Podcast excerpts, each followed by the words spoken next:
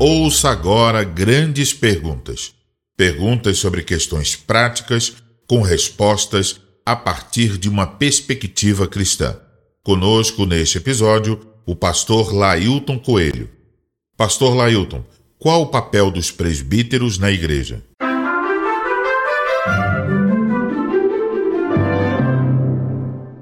Quando nós usamos a palavra presbítero em nossas igrejas, nós estamos fazendo uso de um termo de origem grega para nos referir a uma pessoa mais velha, a um ancião ou alguém que é respeitado como líder dentro da sua comunidade, seja ela judaica ou cristã.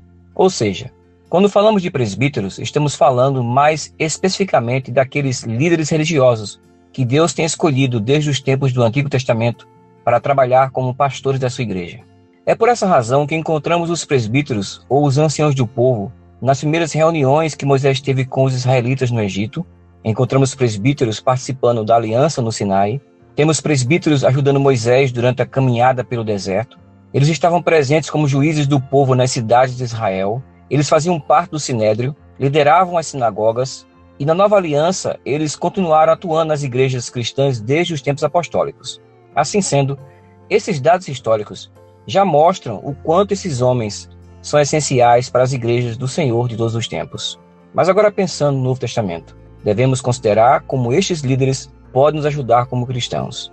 Os presbíteros são os pastores da nossa igreja, isto é, eles são pastores tanto dos membros como também dos demais oficiais. E é nesta missão que eles funcionam como verdadeiros guardiões da igreja, a fim de preservar a pregação fiel, a correta administração dos sacramentos e a pureza da igreja pela prática da disciplina cristã. Portanto, como diz o artigo 16 do Regimento Eclesiástico das Igrejas Reformadas do Brasil, cabe aos presbíteros supervisionar a Igreja de Cristo, junto com os ministros da palavra, para que cada membro se comporte em doutrina e vida conforme o Evangelho, cuidar da pregação da palavra, dos cultos, da administração dos sacramentos, do ensino e do evangelismo, fazer fielmente visitas na congregação, exercer a disciplina cristã para que os sacramentos não sejam profanados, zelar como mordomos da casa de Deus para que tudo seja feito com decência e boa ordem, auxiliar os ministros da palavra com bons conselhos e supervisioná-los em doutrina e vida.